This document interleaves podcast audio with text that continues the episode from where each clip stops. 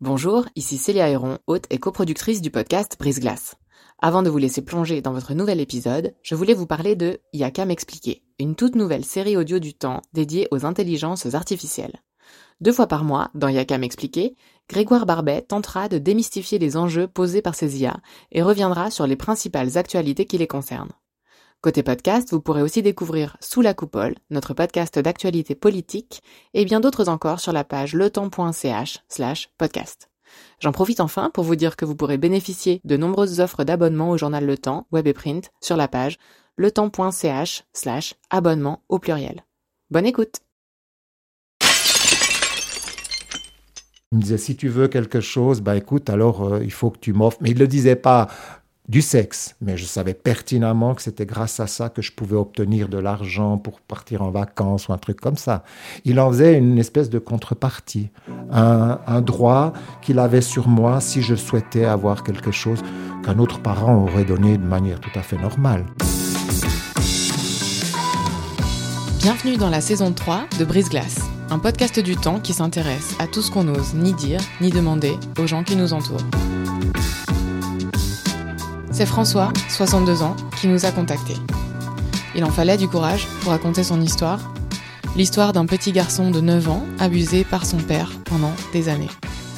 Son seul espoir, que ces témoignages incitent tous ceux qui auraient vécu, fait subir ou eu connaissance de tels actes à rompre la honte et le silence.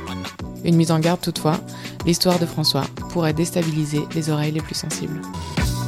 Alors nous étions quatre enfants dans la famille, donc deux garçons, deux filles dans la famille. Et je suis obligé malheureusement de parler à l'imparfait, puisque mon frère est décédé. Donc il y a mes deux sœurs, j'arrive en troisième, et puis mon frère qui est arrivé avec euh, six ans d'écart euh, avec moi. Mon père était pédiatre, ma mère était infirmière, mais elle est restée femme au foyer pendant toute la période où elle nous a éduqués. Est-ce que vos parents s'entendaient bien? Ils se disputaient pas particulièrement, ils n'avaient pas de bagarre devant nous, mais il y avait de très fortes divergences. Ma mère était en fait néerlandaise, née à Java, en Indonésie, parce que c'était une colonie. Et puis, elle avait une toute autre vision que mon père, qui était un vrai Suisse de chez Suisse, un, un bon vaudois, comme on dit. Alors, au niveau de l'éducation, mon père était très occupé par son activité, il avait très peu de temps à nous consacrer. Il jouait de la flûte traversière, il avait des amis, euh, bien, comme médecin évidemment. Donc, il n'avait pas tellement d'intérêt de s'occuper de ses enfants. C'est ma mère qui était extrêmement autoritaire et très colérique, puis qui nous poursuivait dans la maison. Et puis nous, on était plus rapides, donc on s'enfermait dans la chambre. Puis elle tapait avec son poing sur les portes, ce qui fait que toutes les portes de la maison étaient absolument détruites. Mais mon père, non. Il était très effacé, très peu présent. On ne savait pas grand-chose de lui. C'était un introverti, alors incroyable. Et puis, en plus, on avait une jeune fille qui s'occupait euh, de nous. Donc, on avait toujours des jeunes néerlandaises qui venaient pour une année euh, s'occuper de nous. Donc, ça changeait en permanence. Et puis, souvent, on mangeait pas avec euh, nos parents parce qu'ils avaient des invités, etc. Donc, les enfants, mangeaient à part. Donc, moi, j'ai pas de souvenir particulier de mon enfance. Parce que j'avais l'impression, d'ailleurs mon père me l'a dit quand j'étais jeune adulte, que je faisais pas partie de la famille. Il me l'a dit carrément. Il me l'a même écrit. Donc ça m'a beaucoup choqué en disant, toi, je sais même pas si tu as jamais fait partie de ce cercle. Et je pense que c'est quelque chose que, en tout cas, moi, je ressentais. Je crois que mon frère également. Et puis on a peut-être été des proies, je ne sais pas si c'est juste de le dire comme ça, les victimes plus faciles, parce que notre désir de se faire aimer était incroyablement euh, élevé, démesuré finalement. Quels sont vos souvenirs de cette relation de proie à prédateur alors? Bon, en fait, chez moi, donc mon frère, lui, il a eu les mêmes problèmes que moi. Ça a commencé quand il avait 6 ans. Moi, ça a commencé vers 9-10 ans, où j'ai posé des questions à mon père pour savoir comment ça se passait. Je commençais à m'éveiller à la sexualité, donc je posais des questions pour savoir d'où venaient les enfants, etc. Et puis c'est là que ça a rapidement, je dirais, dégénéré ou que ça a commencé parce qu'il m'a amené dans une pièce où ma mère ne pouvait pas venir. En fait, on habitait une grande maison qui était sur trois étages. C'était une chambre euh, qui était au deuxième étage où nous, on vivait pas. Nous, on vivait au premier étage. On dormait là et puis on, on mangeait. On avait un salon au rez-de-chaussée. Donc c'était isolé, puis c'était évidemment assez idéal. Et puis euh, souvent le matin, avant que j'aille à l'école, par exemple, quand tout le monde dormait, ben, il me faisait monter dans la pièce là. Euh, et puis euh, là, il me faisait déshabiller, me mettre nu pour, pour me montrer les choses. Puis ce n'est pas été d'une seule fois, tout d'un coup, il est venu vers moi, il a dit, voilà, il faut que tu me fasses une fellation. Non, non, pas du tout. C'était comme un processus qui était tellement euh, réparti sur le temps, qui se déroulait de manière tellement progressive que ça paraissait pas de prime abord quelque chose de tout à fait extraordinaire. S'il m'avait demandé du premier coup de, le masturber ou je sais pas quoi, peut-être que ça m'aurait plus interpellé. Puis ça s'est fait petit à petit. Il voulait absolument que je le touche, que je le masturbe, que je fasse une fellation, ou il voulait que je le sodomise, que je le pénètre, qu'il y ait un acte sexuel qui se produise parce que c'est ça qu'il aimait. Hein. Je m'excuse du terme, mais enfin voilà, il aimait ça. Et puis évidemment qu'avec son épouse, bah, bah, c'était pas possible parce que après le dernier euh, des enfants, ils n'ont plus de relation.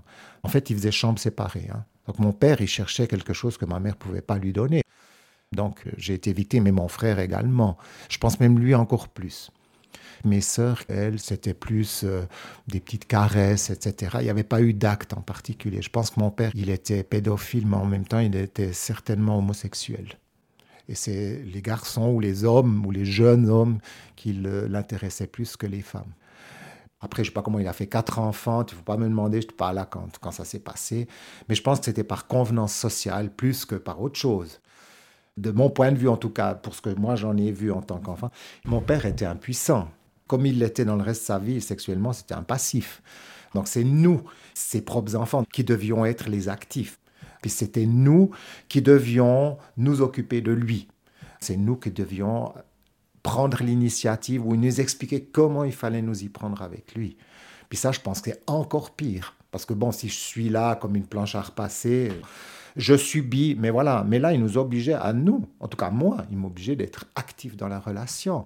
Ce qui d'autant plus me culpabilisait parce que je me disais, mais si je suis capable de le faire, c'est que je le veux. Qu'est-ce que je te dise? C'était l'impression que ça donnait. Puisque tu l'as fait toi-même, tu l'as reproduit comme il te l'a demandé, ben, il faut croire que, que ça te faisait plaisir. Puis longtemps, j'ai cru ça. Moi, je réalisais pas très très bien. J'étais embarrassé je, sentais bien qu'il y avait quelque chose qui n'était pas. C'est incroyable, mais j'avais aucune défense. Rien. Mais j'étais très dégoûté, terriblement. Puis en même temps, je me disais, mais si j'interromps, qu'est-ce que ça va avoir comme conséquence? Mon père va me rejeter, il va... Et puis ce besoin d'être aimé, je me disais, peut-être que c'est comme ça, ça en fait partie. Et puis il me disait toujours, mais tu sais, si ça s'est passé, c'est ta faute. C'est à cause de toi. C'est toi le responsable. Si, si ça arrive, c'est que tu l'as bien voulu. De toute façon, tu en parles à personne, c'est notre secret, mais même si tu disais quelque chose, personne ne te croira. Et il a dit exactement la même chose à mon frère, qu'il l'a écrit euh, dans une lettre avant malheureusement de mettre fin à ses jours. Puis personne l'a cru, c'est encore pire. Moi, j'ai rien osé dire. À l'époque, il faut se dire, il y a 50 ans de ça, hein, l'enfant, il n'avait pas la voix au chapitre dans ce genre de situation. Aujourd'hui, on l'écoute. Dans cette époque, non, c'était absolument impossible. Puis il faut vous dire une chose, mon père c'était une figure dans la ville où on habitait. Il y avait très peu de pédiatres à l'époque, ils étaient je crois trois dans l'ensemble de la ville, et c'était quelqu'un qui était un notable qui était extrêmement respecté. Ah, votre père, c'est le docteur. Toujours, c'est toujours ce qu'on me disait. Ah, vous êtes le fils de. Puis comment voulez-vous dire quoi que ce soit quand euh, votre père est une telle référence pour les gens? Et encore aujourd'hui, ça m'arrive. Ah, c'est votre père, mais oui, mais j'étais son patient, etc. Puis j'ai envie de dire, mais si vous saviez, mais je peux pas. Comment vous voulez que j'aille dire aux gens, ouais, mais mon père, vous savez que c'était un gros salaud Je peux pas. Est-ce que vous vous souvenez euh, de l'attitude que vous aviez à partir du moment où ces abus ont, ont, commencé à être systématiques, quand vous croisiez votre père à la maison en dehors de cette pièce? Oui, on se voyait relativement peu. Comme il y avait beaucoup d'invités, etc., il développait des projets. Il faisait encore des visites à domicile après les heures de cabinet. Il était médecin de garde à l'hôpital pour enfants. Donc finalement, on le voyait très très peu. Mais quand on se croisait, c'est comme si rien ne se passait, s'il n'y avait aucun problème, aucune relation particulière. On agissait chacun de notre côté comme si rien ne se passait au tout début, quand ça s'est mis en place, donc vous aviez 9-10 ans, est-ce que vous aviez pensé à en parler à vos deux sœurs non, du tout? Non, non, non. Je pensais que j'étais un cas unique. Déjà, mon père m'avait bien expliqué que c'était moi le problème, donc j'ai pensé que c'était de ma faute, que ça n'arrivait qu'à moi. Puis je n'avais pas euh, une relation très proche avec mes sœurs parce qu'elles s'occupaient beaucoup de mon frère, en fait, qui était comme leur bébé. Puisqu'il y avait une grande différence d'âge, il y a pratiquement 10 ans avec mes sœurs. Puis elles aimaient bien jouer le rôle de, de la mère, puis c'était une poupée vivante. Et moi, j'étais très, très à part. J'étais déjà quelqu'un qui avait pas mal de problèmes, j'étais pas très sociable, enfin bref. Donc, j'avais pas beaucoup de relations avec mes sœurs. Puis quand mon frère est décédé, Là, elles ont essayé d'avoir une relation plus, plus proche, mais pour moi, c'était un peu trop tard. J'avais déjà plus de 30 ans quand ça s'est produit. C'était pas très naturel, si vous voulez. À aucun moment, vous n'avez pu en parler à votre mère? J'osais pas. Ma mère était extrêmement colérique, elle se fâchait très très facilement. Puis je me suis dit, si je lui raconte ça, ça va encore détériorer nos relations qui n'étaient pas au beau fixe. Donc j'avais tellement peur qu'elle me me gronde finalement. Qu'est-ce que vous voulez que je vous dise? Comme un enfant, que j'ai jamais osé en parler avant que j'ai 18 ans. Puis quand j'avais 18 ans, je ne sais pas pourquoi, mais je pense que j'étais particulièrement mal ce jour-là, où j'avais un peu plus de, comment est-ce qu'on pourrait dire, de, courage. Je lui ai dit, écoute, il faut que je te dise quelque chose de grave. Puis euh, voilà ce qui m'est arrivé. Et quand je lui ai dit ça, vous savez quelle a été sa réaction? C'est Ah, toi aussi? Et puis elle m'a dit, ben, tes deux sœurs et ton frère m'ont raconté ce qui leur était arrivé. Et quand ma mère m'a dit ça, je, ne pouvais juste pas le croire. J'étais estomaqué, j'étais sûr que c'était moi le, je m'excuse du terme, le déviant, quoi, que c'était moi qui avais un problème. Alors que, si vous voulez, ça m'a un peu, je sais pas, c'est un peu difficile à dire ça, mais ça m'a un peu soulagé. Ah, c'est pas que moi. Ça, ça a dédramatisé un petit peu ce que moi j'imaginais parce que j'étais sûr qu'il n'y avait que moi. Je pouvais pas imaginer que ça arrive à d'autres enfants que moi. Donc j'étais puni quelque part parce que mon père m'aimait pas ou parce que j'avais pas fait le nécessaire, mais j'avais absolument aucune idée que c'était quelque chose qui pouvait arriver à d'autres, mais surtout pas ni à mon frère ni à mes sœurs. Mais on n'a jamais eu une discussion. J'ai essayé. Je vous garantis que j'ai essayé de discuter de ça avec ma mère, mais moi j'ai l'impression qu'elle voulait pas entrer en matière. Aujourd'hui, elle est décédée malheureusement, mais on n'a jamais pu avoir une discussion vraiment approfondie là-dessus. Et après avoir appris ça, qu'est-ce que vous avez fait? J'ai continué à vivre. J'étais pas bien, hein, je veux dire franchement, j'étais pas bien du tout pendant beaucoup d'années. Mais celui qui a ramassé, c'est mon frère, puisque c'est lui qui est mort. Moi, j'ai tenté à plusieurs reprises de me suicider, mais je pense aussi aujourd'hui, avec le recul, honnêtement, que c'était plutôt un appel au secours qu'une vraie volonté de, mourir. Mais c'était quand même parfois assez bien réussi. Hein. Et puis ma relation avec les camarades était épouvantablement mauvaise parce que j'étais toujours à part. J'avais toujours l'impression que les gens ils me regardaient puis qu'ils savaient. Donc j'avais peur de tout, j'avais peur du regard d'autrui, j'étais pas vraiment bien dans ma peau, hein, c'est pas très étonnant. Puis en plus en parallèle, mon père m'avait envoyé chez un psychiatre en disant il faut qu'on solutionne ton problème. Je mets l'accent sur ton problème.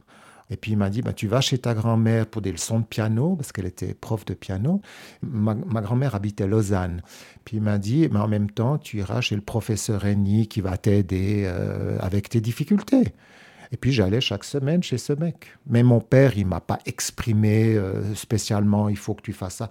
Mais je l'ai vu par la suite parce que j'ai eu accès à ses lettres avec le médecin en disant mon fils a des problèmes et puis entre collègues, j'aimerais que vous m'aidiez à résoudre ce problème, etc. Puis j'aimerais surtout pas avoir à payer. Il avait marqué dans ses lettres. Quand j'ai lu ça de très nombreuses années plus tard, j'étais très très étonné. Quoi. Vous aviez quel âge? J'avais 14 ans. C'est épouvantable. Je peux vous dire, encore aujourd'hui, quand j'y repense, je me souviens, mais tellement bien, tellement bien. Ce mec, ce psychiatre, pardon, qui avait, je pense, une cinquantaine d'années, il était accompagné de six ou sept assistants. Il y avait une espèce de petite scène, comme une scène de théâtre. Et puis, ils étaient tous assis en bas de l'estrade. Et puis, lui, il était sur sa chaise. Et il m'a dit, bon, bah alors, euh, présentez-vous. Il me vous voyait en plus, hein, un gamin de 14 ans. Tout le monde me vous voyait. Et puis j'expliquais qui j'étais, puis il disait, ben, on va jouer. Puis je disais, on va jouer quoi? Parce que moi, je voulais faire passer mon message que j'avais un souci avec mon père, mais je, ils ne l'ont pas entendu. Puis ils m'ont dit, on va le jouer. Vous vous rendez compte? Vous avez 14 ans. C'est comme si on ne vous croit pas.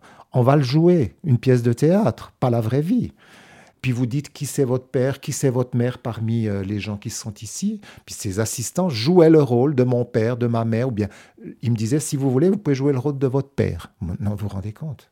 C'est hallucinant. Et puis au fil des, séances, ça a quand même duré pratiquement deux ans. Hein. Au fil des séances, j'ai inventé n'importe quoi.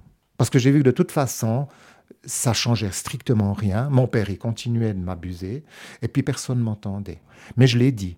Ah, moi, je me souviens très bien d'avoir dit que mon père, il, me touchait. Je me souviens très bien, mais, mais il s'est jamais rien passé. Et à quel moment est-ce que vous avez pris conscience du fait que c'était euh, de l'inceste? Ben, Quand j'avais 15 ans, 15 ans et demi, je suis revenu d'un voyage en Angleterre chez mon oncle, parce qu'on a une famille assez nombreuse dissimulée dans le reste du monde du côté de ma mère. Puis là, je me suis rendu compte que la figure du père, c'est pas du tout ce que j'imaginais. J'ai vu mon oncle, j'ai vu un type normal, puis j'ai compris ce que c'était. Je, l'ai assimilé à mon père en disant, ben voilà, c'est la figure qui s'occupe de moi alors que je suis adolescent pendant deux mois. Puis on a eu des discussions, puis c'est absolument rien passé de comparable avec ce qui s'est passé avec mon père. Puis quand je suis rentré, la première chose, vous ne voulez pas croire, que mon père m'a demandé, est-ce qu'on peut avoir du sexe? Est-ce qu'on peut avoir une relation? Et là, j'étais tellement choqué. Là, j'avais pris conscience. J'ai dit non, c'est fini. Plus jamais. Mais j'avais 15 ans et demi. Et j'ai compris, je pense, grâce à ce séjour chez mon oncle, que ce qui s'était produit jusque-là, il y a un truc qui jouait pas. Je le sentais quelque part, je pense, de manière assez confuse, mais je savais pas, j'avais pas, euh, si vous voulez, de comparaison possible. Qu'est-ce qu'il vous a répondu quand vous lui avez dit ça? Rien. Il a dit bon, c'est tout. Il n'a pas eu une réaction épidermique où il s'est fâché, où il a eu des mots durs à mon égard. Ça s'est arrêté comme ça. Mais moi, ce que j'ai demandé, c'est à quitter la famille. Parce que j'ai dit, je ne peux plus vivre avec, euh, avec mon père. C'est pas possible. Donc, j'ai été placé dans une famille euh, que mes parents connaissaient à 15 ans et demi. Donc, je suis parti. Et puis c'est là que j'ai eu ce mal-être, que tout est ressorti, que je, je, voulais mettre fin à mes jours, etc. Mais mon père, lui, il a, il a réagi.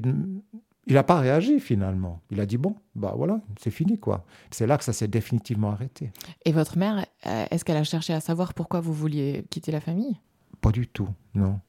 J'ai dit j'aimerais je, partir. Je suis, voilà, je veux plus rester dans la famille. Euh, je suis pas bien.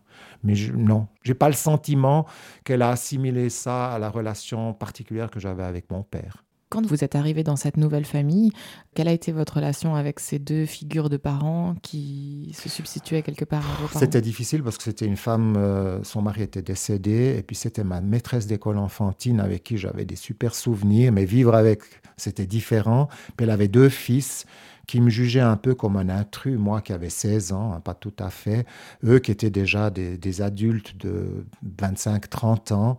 Donc j'avais une relation qui était assez difficile. Elle était très très sympa, mais moi j'allais au gymnase à Neuchâtel, puis je restais quand même seul à porter tout ça. J'ai pas retrouvé une nouvelle famille. Je me suis pas du tout senti comme euh, je commence une nouvelle vie, pas du tout. J'ai eu le sentiment que je m'éloignais d'une situation que je pouvais plus supporter, puis j'aurais fait, je crois, n'importe quoi pour pouvoir partir parce que je pouvais plus continuer à vivre comme ça. Et puis après, j'ai déménagé à Neuchâtel parce que j'ai fait le gymnase à Neuchâtel.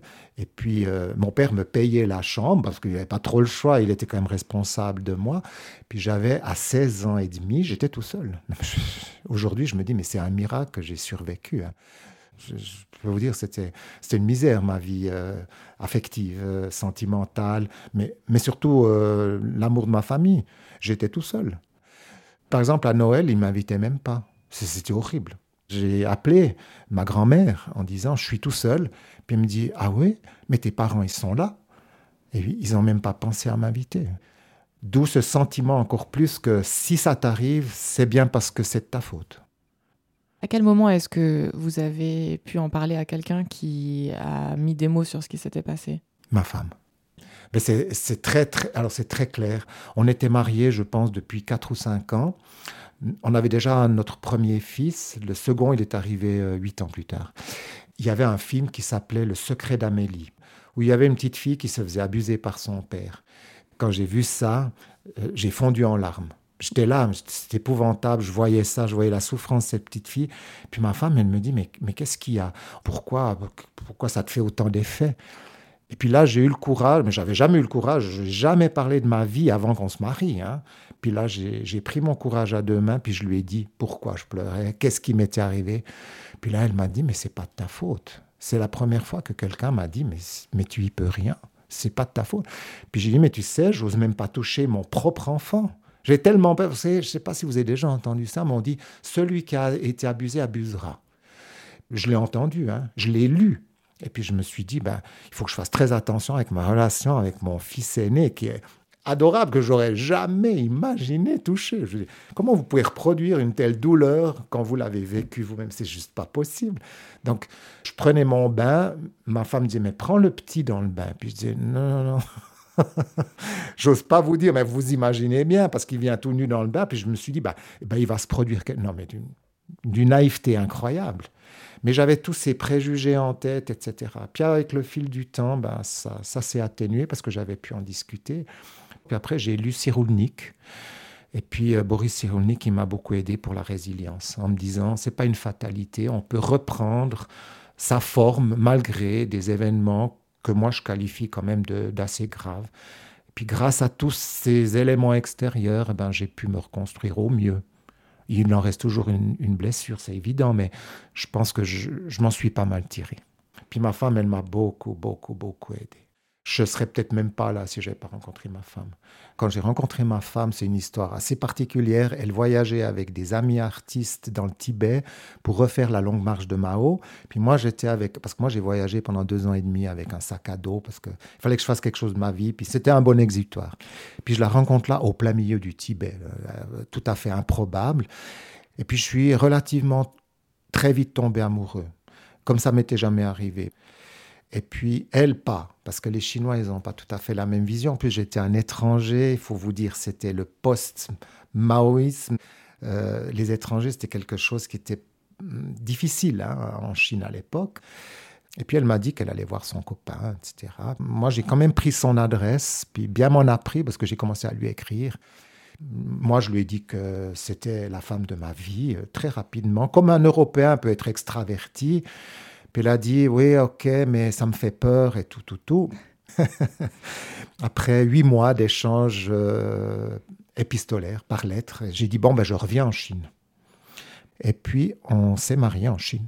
Au bout de 4-5 mois d'efforts, alors très conséquents, parce qu'à l'époque, dites-vous bien qu'un étranger qui se marie avec une chinoise, c'est pas la règle. Hein. On a habité en Chine, on a, j'ai partagé cette philosophie qui me va très très bien finalement. C'est des gens calmes, c'est des gens bienveillants. J'ai trouvé une famille. Mes beaux-parents, ils m'ont accepté comme ça. Hein. Ça veut dire qu'ils n'ont jamais posé de questions. Ils m'ont pris comme leur fils. C'était pour moi un cadeau, une bénédiction totale. Au moment où vous rencontrez votre femme, mhm. est-ce que vous pensez que, par exemple, émotionnellement, ces abus ont eu des conséquences sur votre vision des choses. Est-ce que vous pourriez nous, parler un petit peu de ça? Alors, moi, j'étais très, très angoissé. Il faut dire que j'avais eu relativement peu de relations. Euh, moi, j'avais, j'étais parti du principe que je finirais ma vie tout seul, que je n'étais pas fait pour euh, me mettre en couple, que ce soit avec un homme ou une femme. Que d'ailleurs, j'étais pas toujours sûr. Est-ce que je vais plutôt avec une femme ou plutôt avec un homme Quelle est ma vie? J'avais des fois de la peine à avoir une érection, si on va dans le détail. Mais je pense que ce n'était pas du tout un problème physique, c'était vraiment un problème uniquement psychologique. Puis le jour où on en a discuté avec mon épouse, ça s'est nettement amélioré.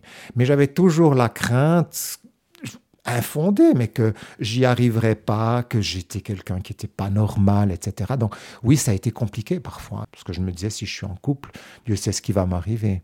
Ben là, c'est ce qui m'est arrivé de mieux, hein, il faut dire très honnêtement. J'aurais pas eu ça, j'aurais pas la vie que j'ai. Et puis ma femme, c'est elle qui m'a beaucoup encouragé à faire des études, parce que j'ai pas fait d'études. Ça veut dire que j'ai fait mon gymnase, puis après mon père m'a dit, mais tu sais, tu me coûtes cher, etc. C'était horrible, hein, mais il, me faisait comprendre que ça lui coûtait très cher. Donc j'ai arrêté mes études, puis j'ai commencé à travailler à, à 19 ans. Et puis ma femme, quand on s'est rencontrés, elle me dit, écoute, tu peux pas vivre comme ça. Quand on est rentré en Suisse, elle m'a dit, fais quelque chose. Ben, j'ai fait des études dans les assurances, puis maintenant je suis super heureux de ce que je fais. Mais c'est à cause de ça. Donc tout ce que j'avais comme incertitude au niveau sexuel, au niveau euh, de ma vie, euh, quelle qu'elle soit, professionnelle, personnelle, ça s'est apaisé grâce notamment à mon épouse. Ouais. Est-ce que vous avez entrepris un travail avec un thérapeute? J'ai envisagé, mais vous savez, j'ai tellement peur. J'avais peur parce que je me suis dit, mais est-ce que le professionnel chez qui je vais aller me reconnaîtra comme victime ou est-ce qu'il estimera que c'est de ma faute de nouveau? Et j'avais une telle méfiance, une telle défiance à l'égard de cette profession que j'ai dit plus jamais, plus jamais de ma vie. Et mon beau-frère, c'est un petit peu les aléas de la vie, lui, il est psychiatre. Puis lui, il m'a aussi aidé, mais indirectement, comme membre de la famille, plus que comme professionnel, en disant, mais tu y peux strictement rien. Il m'a confirmé mais ma thérapie, ça a été ma famille. Vous en avez finalement reparlé euh, à un moment avec vos deux sœurs? Oui. Mes sœurs m'ont dit qu'elles ont trouvé le carnet de bord de mon père, des carnets où il notait tout. Puis j'ai dit, j'aimerais les voir. Puis mes sœurs, elles ont toujours refusé, en disant, c'est pas bon pour toi. C'est très dur, on peut pas te le montrer. Puis j'ai dit, mais laisse-moi décider de ce qui est bon pour moi. Je veux voir si mon père, il était conscient de ce qu'il nous a fait, ce qu'il ce a réalisé, tout ça. Mais j'ai jamais pu voir. Bon, écoutez, finalement, j'ai fait un trait, quoi. Je veux dire, euh, je vais plutôt de l'avant, je ne veux pas m'apitoyer toujours sur moi. Ça m'aurait intéressé de voir s'il était conscient des effets que ça pouvait avoir eu sur nous. Moi, ce que j'espérais surtout, c'est qu'il ait fait ça à personne d'autre que ses propres enfants. Mais je me suis dit, s'il a fait ça sur des patients, je ne crois pas. J'espère pas, en tout cas. Vous en avez finalement euh, donc euh, reparlé à un moment avec votre frère avant que lui mette fin à ses jours? Oui. Ouais, j'ai essayé, mais c'était, ça restait un tabou total. Ben, mon frère, il était euh, maniaco-dépressif. À un moment donné, il était parfaitement, entre guillemets, j'aime pas le terme, je m'excuse, mais normal.